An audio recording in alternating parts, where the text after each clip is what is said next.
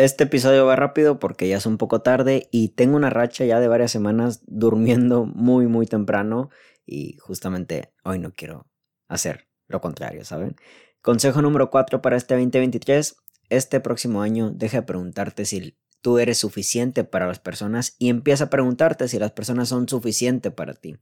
En ocasiones, nosotros nos ponemos a pensar o evaluarnos propiamente cuando creemos que no estamos dando lo suficiente dentro de un vínculo y justamente sabemos que lo estamos dando, pero como la otra persona a lo mejor no responde a lo que tú das o es indiferente o justamente claramente no quiere estar ahí contigo, pero sigue estando, caemos en esta mentira interna, eh, me atrevería a decir que es como que tipo el síndrome del impostor, en donde creemos que no somos suficientes, eh, tenemos como que una percepción de una baja autoestima, eh, una mala percepción de nosotros y creemos que justamente no somos suficientes aunque lo estemos intentando. Y nos hacemos esta pregunta porque creemos que el otro tendría que tener una respuesta favorable cuando estamos dando algo. Y justamente yo soy de los primeros que digo que la reciprocidad es parte elemental para que los vínculos vayan en buena marcha. Pero si en un vínculo tú estás involucrándote desde el hecho de que das y no recibes y crees que es porque tú no eres suficiente, en realidad deberías de cambiar la pregunta. Más que preguntarte si no eres suficiente lo que estás dando cuando claramente sabes que estás dando y el otro no está sabiendo recibir o no te está dando lo mismo o ni siquiera te presta atención o te trata menos, deberías de cambiar la pregunta para este 2023. No es de que si yo soy suficiente para las personas, las personas son suficientes para mí, esto me lo topé hace poquito ahí en Twitter, la verdad, digo, tampoco es de que Twitter sea el número uno para dar consejos, pero se me hizo muy interesante. Y yo creo que deberíamos de implementarlo porque justamente cuando, cuando nos involucramos, cuando estamos en un vínculo en el cual sabemos que estamos dando, pero el la otra persona como que indiferente, como que no le agrada, no le toma mucha, mucha atención, perdón, como que no sé, no es recíproco el asunto, nos hacemos estas preguntas, reitero que es más como que una idea del impostor autosabotearnos y creer que pues entonces tenemos que dar más porque lo que damos no es suficiente. Pero si cambiamos la pregunta, yo creo que número uno, responsabilizamos al otro, pero sobre todo podemos darnos cuenta de que en realidad hay gente que pues no es suficiente para ti. La verdad, eh, ellos, ellos no es que sean poco, tampoco quiero poner una cuestión, podría sonar muy de ego para arriba o para abajo, si son menos, si son más, pero a lo mejor no van en la misma dirección que tú.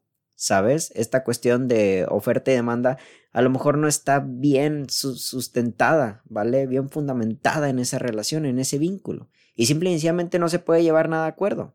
Tal cual, no se puede llegar a ningún acuerdo porque claramente lo que tú ofreces no es lo que otro demanda y lo que el otro ofrece pues no es lo que tú demandas y listo, no hay ningún problema. Pero no te hagas estas preguntas de que si tú eres suficiente para el otro porque estás dando, dando, dando y el otro como que no lo toma, ¿vale? El otro como que lo hace menos o como que no le interesa. ¿Vale? Simple y sencillamente cambia la pregunta. ¿Las otras personas son suficientes para mí? ¿Las otras personas realmente están en el mismo canal que yo? Y quizás desde ahí te das cuenta que a lo mejor ahí no es. Así de sencillo. Deja de preguntarte eso. Deja de preguntarte si eres suficiente. Claro que eres suficiente. Pregúntate si las otras personas son suficientes para ti. Quizás, reitero, no están en el mismo canal. Y quizás ahí es el problema del asunto, es el problema de tu perspectiva del vínculo, porque a lo mejor el otro ni siquiera está viendo un problema. Y hay que dejar de, apegarnos a las personas, ¿vale? Hay que dejar de, de estar a que tenemos que ser suficientes para el otro, ¿vale? Tú no tienes que luchar por un lugar, el otro te lo brinda, el otro te lo brinda porque te ama. Y porque te lo ama y porque sabe la importancia, porque tiene, tiene conocimiento de la importancia que tienes tú en su vida. Si esa persona no sabe de eso, güey, vas a estar luchando por un lugar. Así tal cual. Si la otra persona no sabe lo importante que eres para él o para ella, no se lo vas a hacer a saber tú. ¿Vale? Tú te puedes esforzar todo lo que quieras y la otra persona nunca lo va a ver. ¿Vale? Así que no te desgastes y no te hagas estas preguntas. Pregúntate, ¿el otro, la otra persona es suficiente para mí? Y quizás ahí te des cuenta de que en todo este tiempo, quien estaba cuidando y trabajando el vínculo, puede que no más haya sido tú. Así que consejo número cuatro, sobre todo para ahorrarte tiempo, yo creo que la mayoría de los consejos van para allá. Ahorrarse tiempo y ahorrarse energía. Dejarle quitarle tiempo a las personas y dejarse quitarse tiempo a uno mismo. Tiempo y energía que le dedicas a una cosa es tiempo y energía que no le dedicas a otra.